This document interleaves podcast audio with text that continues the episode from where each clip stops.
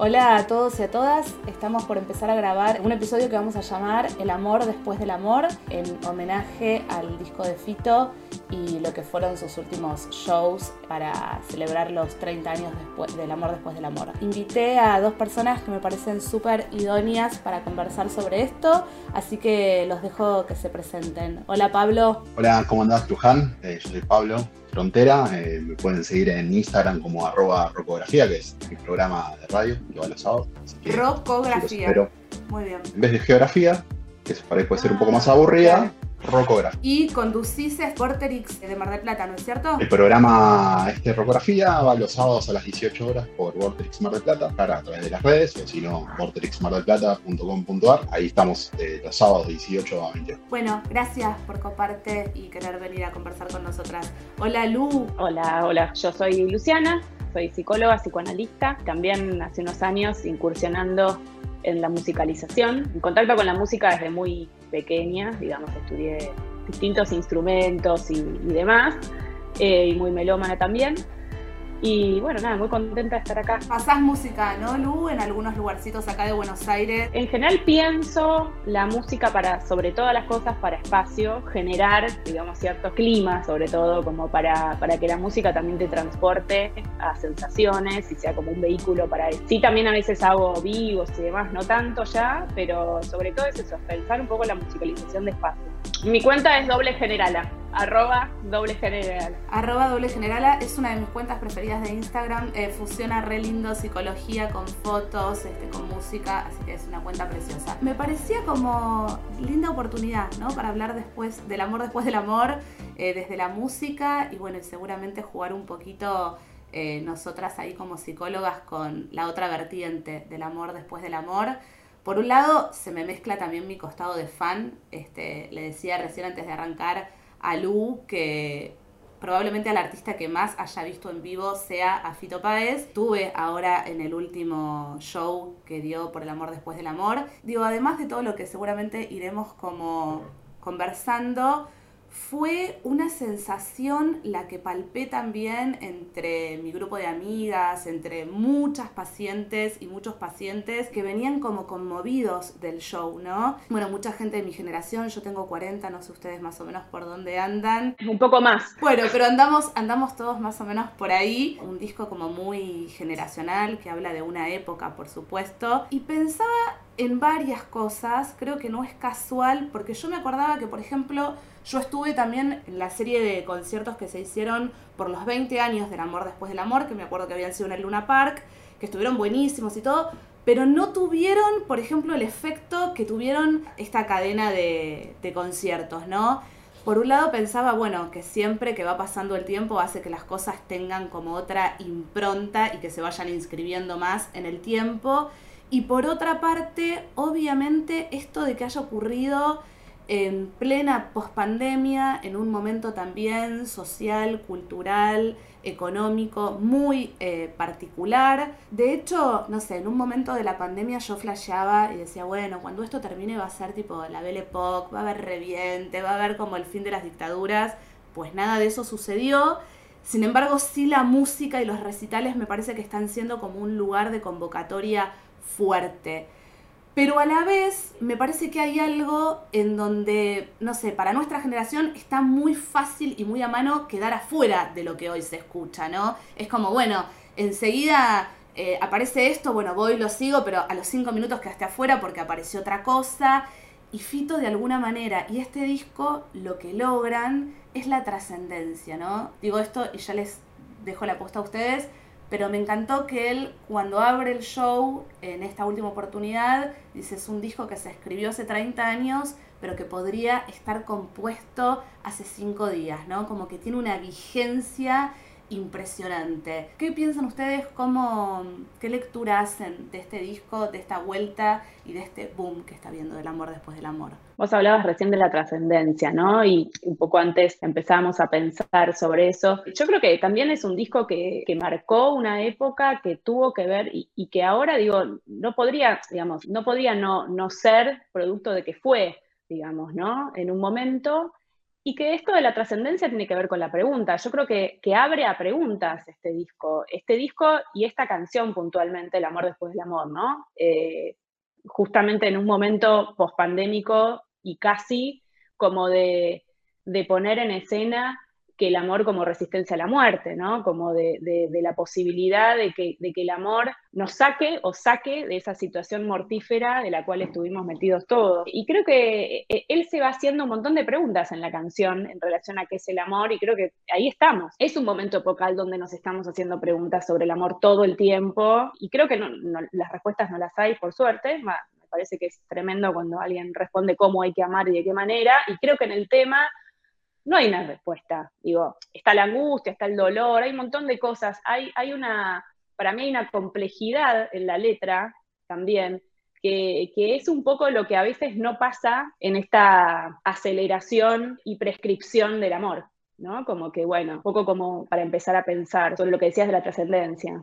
¿Qué pensás, Pablo? ¿Cómo, ¿Cómo lo ves? Sé que vos también tenés hecho todo un análisis, ¿no? De, de este disco y has hablado mucho en otras oportunidades cuando se cumplieron los 30 años, aprovechamos y hicimos un programa especial y también empezar a leer y empezar a reflexionar sobre uno, ¿no? De, sobre, sobre el trabajo. Y en relación a esto de la trascendencia, algo que se desprende de la canción, puntualmente lo que decía Lu recién, ¿no? Digo, la, la canción tiene como dos partes, ¿no? Tiene la primera parte, que es ese, ese, ese, loop, ese beat que tiene inicial, ¿no? De cuando arranca, digo, cuando uno ya sabe que arranca ese, esa batería electrónica ese loop dando vuelta, te empiezan a pasar cosas, seguramente le pasó a ustedes en el show del Movistar Arena. Yo me, yo me acordaba, por ejemplo, perdón, ¿no? Y justo también estábamos hablando antes de comenzar a grabar de Mar del Plata, yo por ejemplo en pleno recital me acordé que ese disco lo había escuchado por primera vez, estaba en el balneario de Punta Mogotes, sentada en una silla y eh, me acuerdo que mi vieja, que es una mujer que lee mucho, pero de repente de música no es que sabe tanto, la miró a mi tía, estábamos en un balneario de Mar del Plata, y le dijo, este tipo es una cosa descomunal, ¿no? Y, yo me quedé, me acuerdo que estaba como con un licuado, así una escena bien de nena,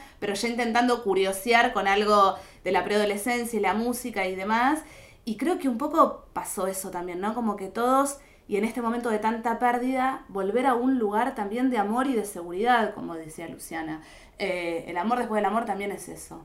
Sí, tal cual, me parece, digo, el contexto del 1992, digo, eh, estábamos en una especie de, una fantasía económica, ¿no? Digo, que estábamos todos muy bien.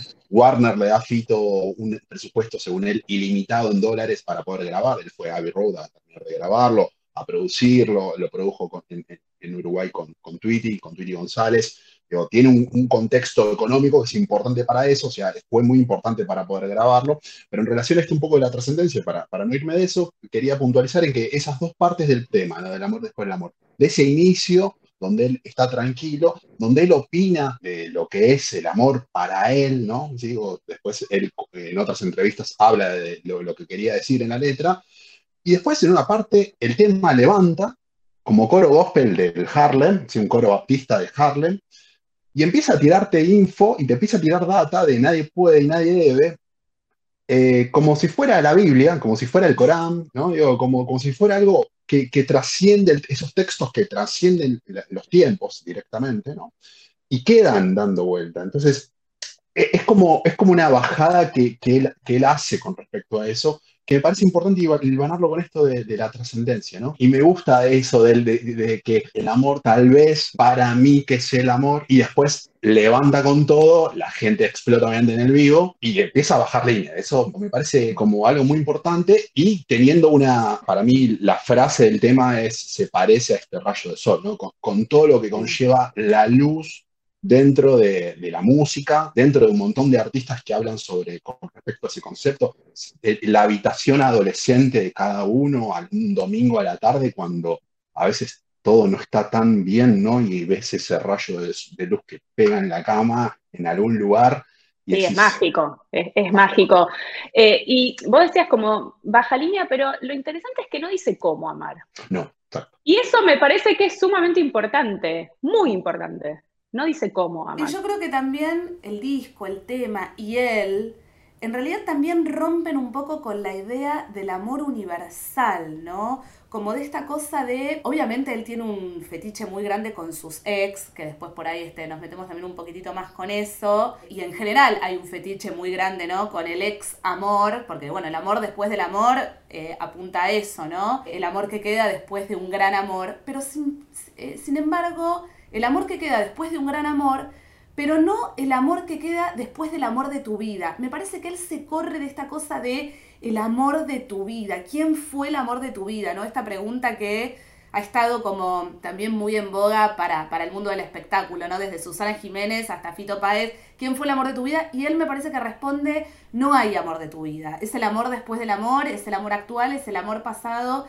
Y me parece que eso es, es algo absolutamente vanguardista. Eso también es algo que trasciende y es algo que tiene mucha fuerza y mucha ternura. Me parece que ahí Fito viene como a mixearla y a roquearla con fuerza pero con ternura. El tema es un poco eso y después fue también como alucinante, bueno, digo, todo lo que pasó con, esta vuelta y por ejemplo lo que se viralizó, el video de él cantándole a Cecilia Roth, ¿no? Eso también me parece que da como para que lo ubiquemos en esa línea digo, no había una escena erótica ahí, ahí era como algo muy tierno, muy fraterno y, bueno, y uno compra, ¿no? Muerde ahí, vuelve. No, y además habla de la transformación también, de la posibilidad de transformación, ¿no? Y que justamente como el amor en sentido amplio no hay un, solo modo de amor, o sea, hay muchos amores, digamos, hay muchos amores posibles en ese caso, ¿no? No solamente el amor pasional o, la, o, el erótico, digamos, ¿no? Como que la ternura también es amor,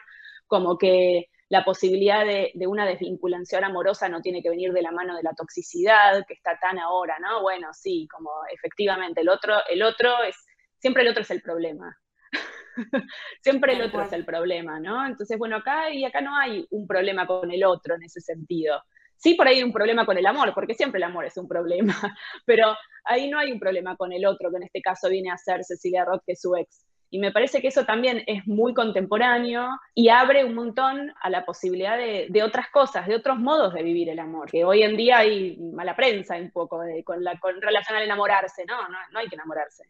Sí, sí, sin, sin, salir del foco, digo, pero él, él confesaba en entrevistas, él hablaba un poco también de lo que le pasó en los 80, digo, el femicidio de sus abuelas, ¿no? de su familia, y de cómo la, la, vida lo dejó huérfano a él, ¿no? Y cómo él en vez de caer en el pozo de oscuridad, ¿no? Después de Tercer Mundo, él encuentra algo y afronta su propia oscuridad, su propia depresión. Digo, ahí Charlie jugó un rol fundamental como como casi un padre para él, no solo de lo musical o como un maestro, sino como, como alguien que estuvo cerca, digo, cuando fue el femicidio de sus abuelas, Charlie está, Fito y Charlie están en Río juntos en ese momento. Y Fito comenta, ¿no? Yo, también estoy hablando del amor que dejé de tener, por, no tuve por producto del femicidio de, su familia. Sabes que nunca lo había escuchado eso y ayer cuando estaba, mira que he leído biografías de él y todo, y sobre todo como del Fito de esa época, pero ayer cuando estaba un poco empezando a pensar en, en este programa que íbamos a hacer juntos, una amiga me dice, che, me dice, ¿sabés que yo leí en algún lado o escuché en algún lado que el amor después del amor no es únicamente en referencia a este, Fabiana Cantilo y Cecilia Roth, sino que también eh, él como que un poco habla de la muerte de su madre, ¿no? Este, que ahí nosotras como psicoanalistas nos hacemos una panzada como, digo, como que se pierde ese primer objeto de, de amor, la madre de él es la, primera de las mujeres que él pierde, después mueren las tías mm. en, un crimen atroz en, Rosario, eh, fueron asesinadas, la madre creo que muere de una enfermedad, creo que muere de cáncer, cuando era muy chico, este, y que el amor después del amor era, bueno, continuar después de la pérdida de esos amores tan primarios, ¿no? Por eso digo, me parece que él juega esta carta de, del amor eh, no como el amor de tu vida, sino los amores de tu vida que se van perdiendo, que se van resignificando. De hecho, es un disco que también convoca a muchos amigos, amores y artistas, ¿no? Es un disco, bueno, creo que es el más vendido de la historia del rock nacional. Están, bueno, El Flaco, Charlie, Calamaro, Celeste Carballo. Es como, en ese sentido, ustedes que ¿Qué lectura hacen también? Ahí con respecto a, los invitados, hay algo que pasó, son todas opiniones y lo uno va pensando a veces cuando lo, reescucha de tantas veces lo he escuchado, ¿no? Eh, en sus versiones. De los 20 años, lo que está disponible para escuchar. Y me parece en la rueda mágica con, con Andrelo y con, con, Charlie, ¿no? Digo, dos personas mm. fundamentales, en la vida sobre todo Charlie para él. Fito como compositor les deja la frase más, una de las frases más importantes de la música popular argentina, que todos ya nos fuimos de casa para tocar rock and roll todo ese, concepto post-Woodstock de 1969, todo ese concepto de la libertad, del amor, de la música, del rock, ¿no? De, del rock en general, ¿no? no como el rock como una guitarra eléctrica, sino como el concepto contracultural del rock, eh, hecho en esa frase que es, para mí es mágica como la canción, se lo deja a ellos para que lo canten, ¿no? él no lo canta, ¿no? él después apoya el coro, ¿no? Sobre el final, pero le deja a Charlie, dice, y a, y Andrés, eso me pareció muy, muy, muy grosso y muy generoso de parte de, Fito hacia, hacia él, ¿no? Viste que hay mucho de, o sea, ustedes seguro saben, digo, hay mucho de, ego en la, música, eh, es, muy importante el, ego de cada uno de los músicos, es muy fuerte también, ¿no? Pero me parece como algo que, quería mencionar. Sí, y además en relación a esto que decís, Pablo, es como, ahí es donde está la música como transformadora, ¿no? No transforma el mundo, pero transforma las cosmovisiones de cada uno, ¿no? E, en su vida me da la sensación de que la música fue ese vehículo posibilitador de lo vital, ¿no? de la vida que creo que la música tiene esa potencia, sin lugar a dudas, como un vehículo que, bueno, la música genera vínculos. E, en esto que decís en relación a Charlie y a él, ¿no? En esa frase dadora de sentido, como con, mucho sentido, puesto con mucho, digamos, este, con una narrativa con mucho sentido, pero digo, hay ahí como, bueno, es, vehiculizante de lo vincular también, y creo que en él me da la sensación de que tuvo y que tiene algo de posibilitador de lo vital. Sí, totalmente. Eh, el amor después del amor lo pienso como una un cuadro con pinceladas, con, variaciones, con colores, pues mm. no es una obra conceptual, para mí, de mi, opinión, pero sí es, una, obra maestra de arte, digo, trascendental un poco lo que decíamos, pero toda esta vinculación con el cine que tiene Dos días en la vida, al principio, mm. eh, con Temi Luis, digo, pero... Que además es un tema que tiene también como algo muy novedoso en el sentido de que hay como un guiño al feminismo, a dos mujeres que se las bancan. Eh, bueno, él, él hace mucho culto también a, a lo femenino, pero es un tema eh, espectacular ese, ¿no? Como un regalo también. Y también lo que nos produce eso, digo, esa, esa, esa canción con un ritmo rockero, rockerito 60, ¿no? Que, trae, y toda la letra, ¿no? Entonces esa, esa cronología que cuenta, ¿no? Por supuesto, con los militares odian, odian esas armas, como otra frase, wow, sí, como que se mete en la canción. El, el disco está lleno, lleno, lleno de... Juega mucho también con la actuación, ¿no? La noche que dejaste de actuar eh, bueno, después este, la, Verónica, ¿no? Este, y después Sachi sí, el círculo de Baba, digo que es muy David Lynch, ¿no? Tiene todas estas cuestiones oníricas que decís, ¿qué está diciendo? Y tratás y te metes dentro de esa historia, ¿no? Y es, obviamente, dentro, dentro del mundo como de la fantasía, de los sueños, y, genera toda una sensación en el cuerpo. Y, uno de los temas que no, no hay como invitados tan importantes como Pétalo de Salagarro, que está Luis, ¿no? Pero, pero me parece que ese, ese guiño al cine que después Fito se transformó en director, digo, de películas, digo, siempre un gran amante del cine, por supuesto. Eh, y me parece importante cómo él mete el arte, las ramas del arte, ¿no? la escritura, la poesía, eh, la música, el, cine en este caso, dentro de, un, disco, ¿no? Que es algo que, que uno solo escuchaba música y es una forma de verlo después de 30 años Ahí vuelve la trascendencia, ¿no? Como que no hay una producción para la inmediatez, como que es esto de plataformas un poco marcan, eh, marcan la agenda, creo que antes eran los discos los que marcaban la agenda, y, hay como eso, como una riqueza eh, musical, narrativa de mundos, de, armados de mundos posibles a partir de lo musical, que bueno, que creo que hoy, eh, por suerte, digamos, hay un reconocimiento de eso, eh, porque lo que, lo que aparece del otro lado, por ahí justamente eh, música hecha para el consumo inmediato, digamos. Eh, eso, descartable, listo. Por eso había arrancado como con esto de que es un disco que representa mucho a una determinada generación, porque de repente hay gente más grande que por ahí consumió un poco más, incluso, no sé, Ciudad de Pobres Corazones, Tercer Mundo, Giros, ¿no? Viene al recital también muchos hijos e hijas, como esta cuestión ahí donde empezamos, hay una generación que empieza a contarle a nuestros hijos e hijas qué escuchábamos, quién era, Eh, entonces, bueno, ahí se va armando un poco el legado identitario, cultural, que es absolutamente necesario. También pensaba el otro día, la escuchaba Tamara Tenenbaum, decir, bueno, es un disco que sale después de la ley del divorcio, ¿no? Por eso el amor después del amor, también ahí hay como una, no sé, un juego, una reivindicación a qué es lo que pasa después de una separación. Por eso yo creo que también se viraliza tanto esta imagen de Fito y Cecilia, de Fito y Cecilia ahora, antes seguramente era Fito y Fabiana y no sé quién, incluso en un momento pensaba, digo, bueno, ¿qué pasa? Que, que uno se va como enganchando tanto con, con qué pasa después de, el, amor después del amor.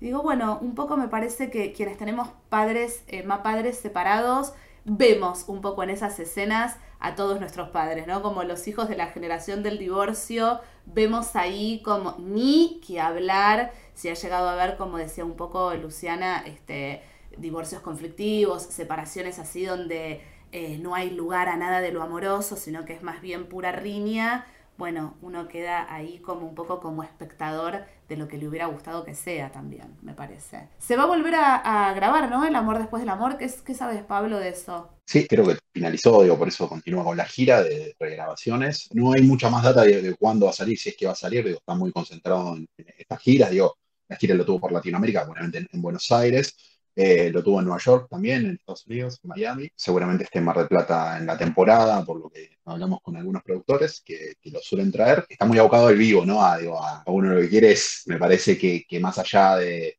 esta cuestión de hoy el acceso a la, música y a través de las plataformas, por lo que decía Lu también, ¿no? De la música del consumo, uno que quiere también es sentir esa, de esa energía del vivo, esa energía de verlo a él, de, ver, verla a Fabiana también. Eh, que creo que tiene mucha, mucha, mucha carga también nostálgica ¿no? para todos mm. nosotros con respecto a, la, con respecto a, esa cuestión del pasado y, de, ver. Sí, es cierto eso que decís, ¿no? Lo de la nostalgia, bueno, somos también, sobre todo eh, de una determinada parte para acá, somos este, hijos de, de, la nostalgia. Este, tenemos también como ese mix muy, muy vital los argentinos, pero bueno, muy nostálgico también. Y él, él juega también, ¿eh? Mucho con, eso, con el tango, bueno, es un pisciano.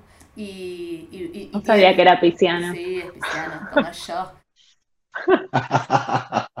Sí, así que me parece que juega muy bien esa carta de la nostalgia, de la El argentino es nostálgico. Claro, por eso, por eso te digo. Sí, digo, el tango fue un género que trascendió generaciones, digo, hasta, hasta los 60, digo, como era, lo que se escuchaba en todas las casas, digo, él, él Piazzolla, digo, Pugliese, digo, de todo, todo, ese, tipo de músicos estuvieron en su infancia, inevitable en uno y uno también, digo, ¿no? Sus abuelas, ¿no? Escuchaba eso.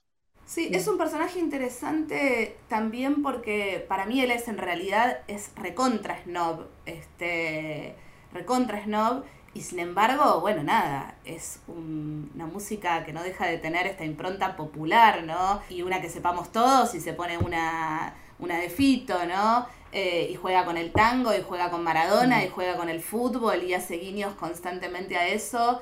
Eh, y yo valoro mucho esos lenguajes que no dejan al otro por afuera, lo valoro mucho, mm. aún poniendo ese tinte de sensibilidad eh, el tinte de, de snobismo cuando hay que ponerlo, pero que no deja al otro por afuera. Es un lenguaje en el que como que convoca, que trae. Sí, pero que su obra no es snob. Por ahí él, él, él, su obra él, él, Su obra no, claro, su obra es, es eh, hay, hay, como una ética eh, y, un, y, una puesta en juego política sumamente interesante sobre el amor, sobre, sobre las relaciones, sobre lo, sobre, digamos, lo partidario, sobre la historia. Después él, bueno, es él. Y, y, habla, y habla simple en las canciones también, ¿viste? Sí.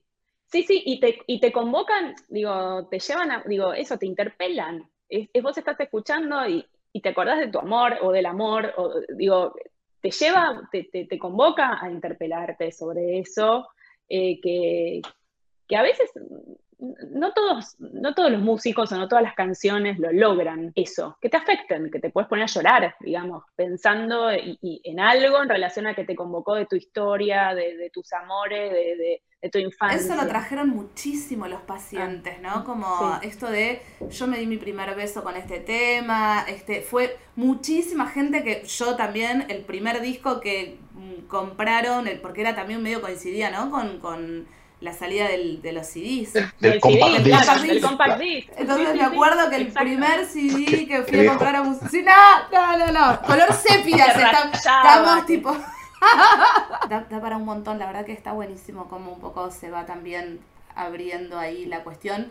¿Y por qué creen que, quizás un poco injustamente, o no sé qué piensan ustedes, después un poco como que se lo mató a él de, después del amor, después del amor, después de decir COVID, como que, bueno, eh, no volvió a, generar ese tipo de contenido de discasos que igualmente pasa con muchos artistas, ¿no? Que después de determinada película, después de determinada obra, después de determinado disco, es como que uno se queda esperando y yo en ese sentido pienso, ya con lo que hiciste para mí está todo bien y con que después de 30 años este disco me me afecte, como decía Luciana, ya estamos, por mí, eh, trato hecho. Uno siempre exige, siempre le exige a la otra, hay una cuestión hoy, hoy se ve mucho más la exigencia de redes sociales, ¿no? Digo, sobre todo Twitter, ¿no? Que está permanentemente poniendo a prueba al otro. Más si es una figura tan importante como Fito, una figura política tan importante como Fito también, ¿no? Que trae, trae con, sus, con sus declaraciones a veces eh, detractores y promotores, por supuesto, como, como toda figura política también que, que es también, eh, y no hablo necesariamente hablar de una cuestión partidaria, de una cuestión mm. política como, como es él, del amor. Entonces creo que se, se, le exige, se, le exige, a todos le exigimos mucho, a Charlie también le pasó lo mismo, digo, hay Indio Solar y hablo de artistas populares, ¿no? Se, pues la cuestión de gusto de cada uno. Y creo que, que, siempre se le va a, a, exigir a, a, Fito eso, digo, mal, ¿no? Digo, no, no estoy para nada de acuerdo me parece que esa, la, conformidad tiene que estar nuestra, en, tener esos materiales, tener eso, digo, que eso, la vigencia del material, eso es un poco lo que hablamos un al principio, la vigencia es tan importante y habla de temas tan simples y tan temas de nosotros, digo, que nos pasan todos los días a cada uno de nosotros en diferentes circunstancias, que, eso es lo que con eso nos tenemos que, quedar, me parece. Eh, Mm. sí, y, lo, y, logró después del amor, después del amor, después del amor, sacar, un discazo como es Circovit, que para mí también es fabuloso. Este, Y eso tampoco es tan casual, después de una cosa así, al poco tiempo, nada. Quizás ahora eh, creo que es, más implícito Fito en el mensaje, ¿no? Digo, creo que en Los Años Salvajes él hace un video muy interesante, después véanlo, tiene un poco de actuación y un poco de, la música, donde él se encuentra el Fito actual, el, el cinéfilo, el, el de ahora, con un homeless, un Fito homeless, que, termina después una riña, después vean el video, y, son esos, esos dos fitos, eh, lo, dice eh, Ansardi en su, en, su libro, va a ser Fito eh, en, su, en un texto, perdón. son los dos fitos, el que podría haber sido y el Fito que es ahora, ¿no? Y es muy interesante también ver lo que él quiere decir ahora también, por más que no sea tan popular, porque uno lo que le exige ahora es, es views, es reproducciones, y claro, sí, mm. esto es bueno porque tiene muchas reproducciones, y ese es el mm. principal error, que es, es algo de toda la, de toda la vida, que no, digo, en la historia de la música, las reproducciones, los discos vendidos, son, son sinónimo de calidad, son mm. sinónimo de que le tiene que gustar a todo el mundo. Creo que, que empezó a hacer otra cosa, que se fue a otro lado, que creo que me, se dio esa licencia, digo, menos exigida en esto que decía Pablo, ¿no? Como me dio la sensación de eso, como que se puso a hacer otras cosas con su vida. Sí. Y, está, bien, y está bien, tal cual. Y está buenísimo. Tal cual. Eh, ¿Viste? Porque ahí también apareció mucho más de su vida, ¿no? Como me, lo recuerdo más que empezó a aparecer mucho más sus, parejas, sus, sus relaciones. Como bueno, y el cine, y empezó como a, a, no sé, a tantear, a jugar con otras cosas. Bueno, se puede hacer otras cosas, qué sé yo me interesaron otras cosas, qué bueno, sí, menos mal. La verdad que me encantó, no me equivoqué cuando pensé con quién conversar un poco sobre Fito, sobre el amor después del amor. Seguramente los convoque para hablar de algún otro disco, algún otro artista, alguna otra artista. ¿Quieren decir cuál es la canción preferida del disco para ustedes? Para mí, muy poco original, pero el amor después del amor. Este, sí, sí. Sin lugar a dudas. Mm. Para mí también, de ese disco sí. Me pasan un montón de cosas. Me siguen pasando un montón de cosas cuando la escucho. y eso es como es lo que registro que, que, va por ahí. Sí, sí. Después nada, obvio, está Pétalo de Sal, Tumbas de la Gloria, obviamente, pero a mí me pasó que hace poco mi hijo hizo una muestra en el colegio de música y eh, estaban con, tocando la flauta, qué sé yo, y tocaron, cantaron El amor después del amor. Y cuando lo hice un posteito en mi Instagram personal y puse la canción más hermosa del mundo y dije, sí, es la canción más hermosa del mundo. Y escuchar también la nueva generación cantarla eh, me, me, me, me, aniquiló. Yo tengo este concepto de la música, de hecho lo hablo mucho en el programa. La canción, el artista, el músico, lo que sea, el mejor o eso, es, es lo que nos pasa hoy ahora. Mañana podemos cambiar, puede ser otro, así que eso tenemos que tenerlo como. Hoy, eh, eh, los Beatles. ¿Cuál es tu Beatle preferido? Mira, hoy mi Beatle preferido es George Mañana por ahí es Ringo. Me encantó. ayer por ahí fue John. Maravilloso. Y veremos un poco eso. De cara al disco, hoy tengo algo con Tumbas de la Gloria que. Ah, sí, sí. Lo dice: Tu amor cambió mi vida como un rayo. Esa frase inicial que, que, la trae una colega de ustedes, que es Alexandra Coban en su libro, y sin embargo el amor. Eh, Alexandra lo cita mucho, lo cita mucho a Bueno, los psicoanalistas en general este, nos las deja ahí como... Le, da material... mucha riqueza, mucha riqueza simbólica. mucha riqueza simbólica. En sesiones lo traemos siempre, pero Alexandra Cohen lo cita mucho. Puma de la Gloria, cuando arranca con ese tema, ahí se me, se me da cuestiones a otras canciones, como tiene Spinetta con Mi Elemento, por ejemplo, como tiene Leonard Cohen con, con Andem, que dice, hay una grita, una grita en todo, la luz puede entrar. Eh, digo, ahí Amapola del 66 con Divididos habla algo parecido. Me parece que son, son cosas que son interconexiones que hablan de, de cosas que, que trascienden los tiempos, ¿no? Eh, esa idea del tiempo que tenemos. Total. Bueno, nada, un episodio amoroso. Absolutamente. Amoroso, amoroso, amoroso y hermoso. Gracias y ojalá nos volvamos a encontrar para seguir conversando. Gracias, Pablo. Gracias, Luciana. Gracias, Luján, por el espacio. Éxitos por todo. Nos vemos prontito. Gracias. Chao, chao. Chao, chao. Gracias. Chao. Hemos llegado al final de otro episodio de podcast para maternarse. Si te gustó este episodio, ayúdanos calificándolo con una buena puntuación en Spotify y suscribiéndote al canal de YouTube. Nos volvemos a encontrar. Gracias por el aguante.